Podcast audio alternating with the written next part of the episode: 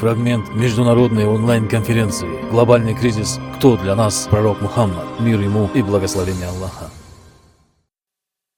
На самом деле, Умар ибн Хаттаб обладал огромной поддержкой богатых и знатных людей, так как сам происходил из влиятельного курайшитского рода Аль-Ади. Также у него было много соподвижников среди умы, которые были высокопоставлены среди умы, среди военных в первую очередь. Среди тех, кого Умар назначал на должности, были такие видные лидеры курайшитов в Мекке, как Муавия ибн Абу Суфьян, Мугира Халид ибн Аль-Валид, Амр ибн Аль-Ас. Все они были непримиримыми врагами пророка Мухаммада, мир ему и благословения Аллаха. Приняли ислам только после завоевания мусульманами Мекки и подписания Худайбийского договора, когда у них не оставалось другого выхода. Умар с самого начала стремился к власти, и это можно наглядно увидеть по тем реформам, которые он провел в годы своего правления. При нем халиф стал обладать верховной властью. Будучи религиозным главой арабов, он также занимал все верховенствующие должности. Был верховным главой государства, верховным собственником земли, верховным главнокомандующим, верховным судьей. А все высшие чиновники и судьи назначались только халифом халифате высшим центральными органами управления стали диваны. Диван Аль-Джуд – военное ведомство, которое осуществляло контроль над всеми вооруженными силами и занималось вопросами оснащения, вооружения и жалования постоянного войска.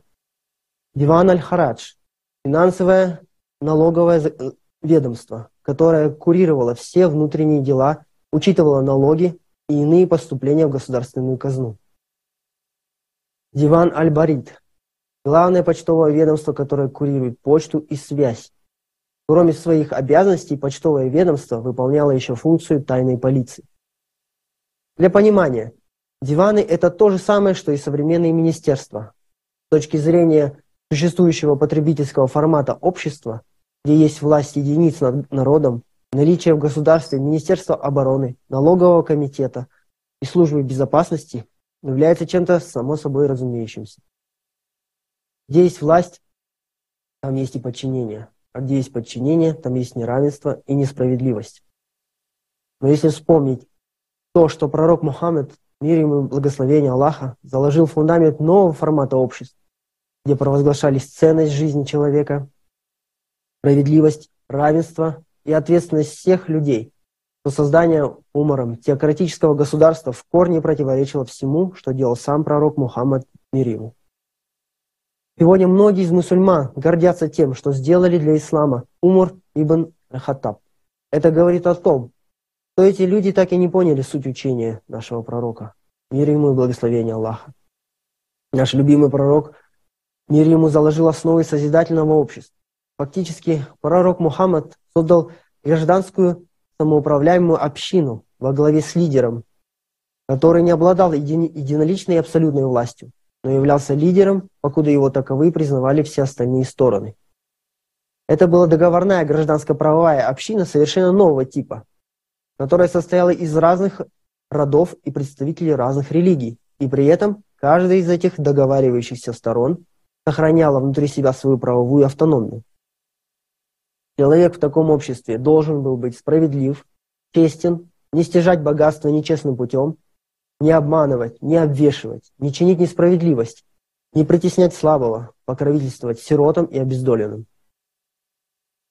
Важность и ценность того, что сделал для всего человечества наш любимый пророк Мухаммад, саллаллаху алейхи вассалям, мы начали понимать только, когда сами начали изучать, что такое созидательное общество и какие блага оно дает каждому человеку. В созидательном обществе не будет власти одних людей над другими, не будет бедных, больных и обездоленных, не будет войн и разделений, а жизнь каждого человека будет наивысшей ценностью. И фундамент именно такого общества заложил наш любимый пророк Мухаммад, саллаллаху алейхи вассалям. Умар же трансформировал мединскую общину в теократическое государство, принципы которого описаны в римском праве – таком государстве обязательны органы законодательной и исполнительной власти, аппарат чиновничества, судьи, полиция, армия. И он их создал. Он утвердил свою власть над Уммой и пошел на соседние страны с мечом. А все это для того, чтобы обогатиться и властвовать.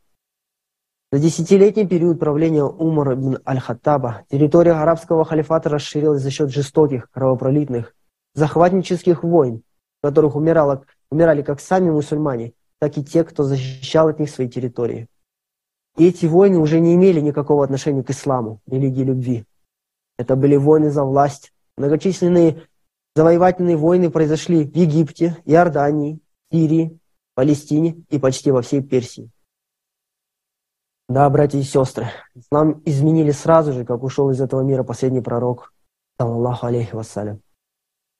И изменили те, кто клялся ему в верности и преданности, те, кого мусульмане сегодня считают праведными и верными.